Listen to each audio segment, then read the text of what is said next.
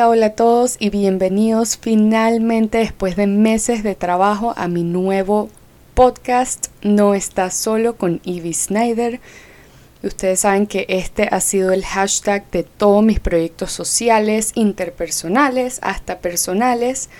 Y esta es otra edición en la que voy a estar compartiendo con ustedes diferentes temas en la plataforma de un podcast para que puedan escucharme, para que sepan un poquito de mí, de todas las historias que me han traído hasta donde estoy, pero siempre aplicándolo de una forma social o psicológica para que podamos aprender juntos y cada día seamos mejores personas.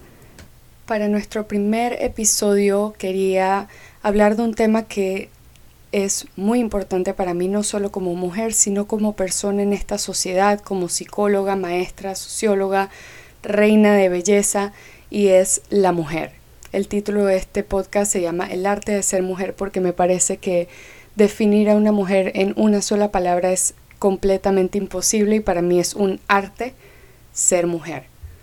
Quería empezar este tema en el mes de octubre porque como muchos saben es el mes del lazo rosado, pero quiero iniciar con decirles que realmente esto no es una moda, no es algo para hacer los hashtags en Instagram no es algo pasajero, es algo que se debería celebrar, conmemorar todos los meses porque miles y miles de mujeres y hombres pasan por el cáncer de mama y tenemos que prestarle atención a todo esto porque no sabemos quiénes podemos llegar a ser víctimas de este cáncer tan peligroso, dañino y muchas veces mortal. En el mes de octubre se celebra el lazo rosado como un símbolo de concientización y compromiso de la lucha mundial contra el cáncer de mama. Yo he tenido que vivir esto de forma indirecta a través de mi abuela, vi su lucha, entendí su lucha y de verdad que no quiero que esperemos a que alguien cercano o a que nosotros mismos nos suceda para poder darle la importancia que merita. Todos los temas que yo elijo para hablar en estos podcasts son cosas de las que escribo mucho en mi diario, en mi agenda, como le quieren llamar, y en este caso siempre he tenido muy presente lo que significa para mí ser mujer en esta sociedad y como muchos dicen en este mundo de hombres que me parece que poco a poco lo estamos cambiando porque de verdad que ser mujeres tenemos el don de esparcir amor, luz y poder al mundo. Para mí ser criada y haber crecido con dos grandes mujeres me ha convertido en una mujer igual de poderosa que ellas, fuerte, segura de mí misma y mis capacidades para alcanzar el éxito con el que quiero avanzar en mi vida.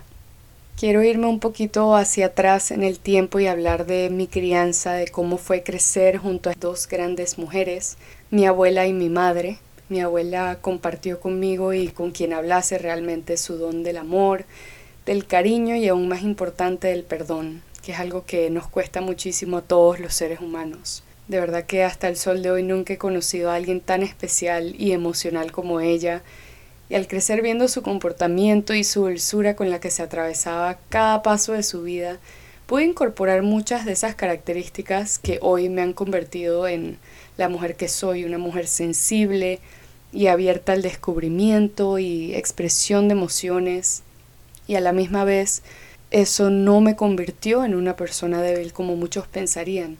Me hizo aún más fuerte, me hizo tener una conexión sentimental conmigo misma y con quienes me rodean, especialmente con aquellos que necesitan ayuda en donde yo pueda ofrecerla con el corazón abierto.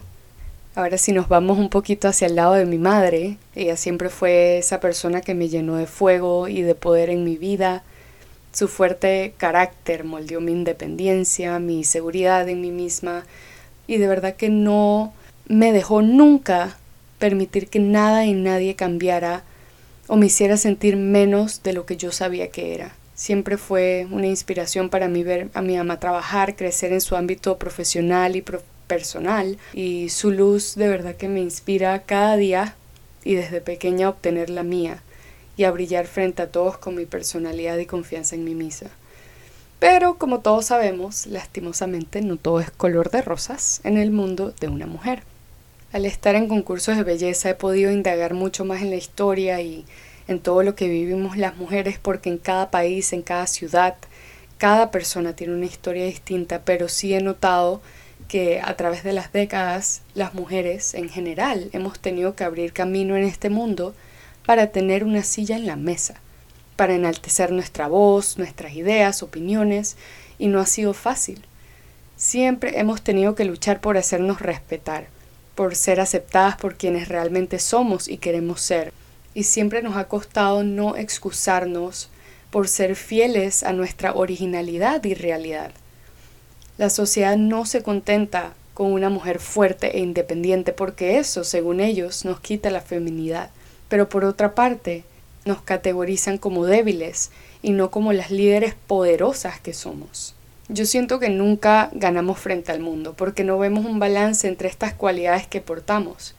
Y es por eso precisamente que lo que nos hace mujeres no se puede definir en una sola palabra porque es una colección de características y no se pueden encajar en un espacio tan pequeño como la pintan. La palabra y el rol de la mujer es inmesurable y realmente extenso. Hoy en día las mujeres seguimos luchando fuertemente, en algunos países más que en otros, por tener derechos que se nos han arrebatado de las manos, desde lo más básico como el acceso a la educación hasta cosas más interpersonales como nuestra expresión física ante la sociedad. Siento que tenemos una exigencia muy fuerte que nos reta a levantarnos una y otra vez por nosotras mismas para ser y ejercer el rol de la mujer perfecta, para y por los demás pero de verdad que mientras más hablo esto, me molesta porque yo sé que estoy cansada de tener que hacer y deshacer mi identidad para ser felices a todos menos a mí misma.